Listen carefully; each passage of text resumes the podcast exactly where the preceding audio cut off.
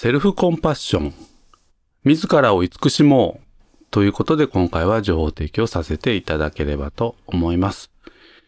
最近ですと、やはりこのストレスマネジメントのテクニック。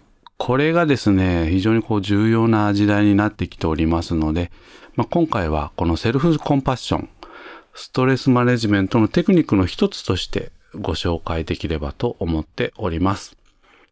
さて、早速ですけれども、まずこのコンパッションっていうのは何かということなんですけれども、日本語で言うと慈悲ですね。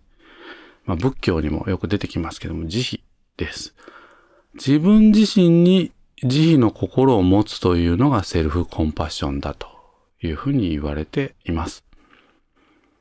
なぜこのセルフコンパッションが必要なのかというと、無力感を肯定感有用感、効力感に変換をしていくためなんですよね。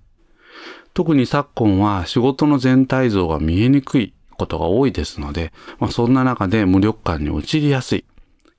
そういった自分自身を肯定をし、有用感を感じ、効力感を感じる。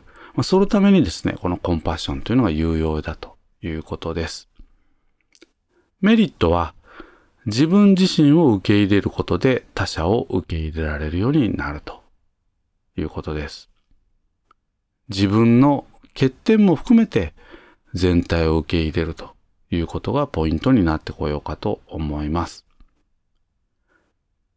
さて、このセルフコンパッションを高める方法、これをですね、3点今日はご紹介できればなと思います。まず1点目。自らを慈しむです。例えば、自分自身に対して鏡を見ながらねぎらいの言葉をかける。これはとても効果的ですね。特に夜寝る前、これがおすすめかと思います。一点目、自らを慈しむということです。そして二点目、他者から褒められたら素直に受け入れる。決して裏があるとは思わない。ということです。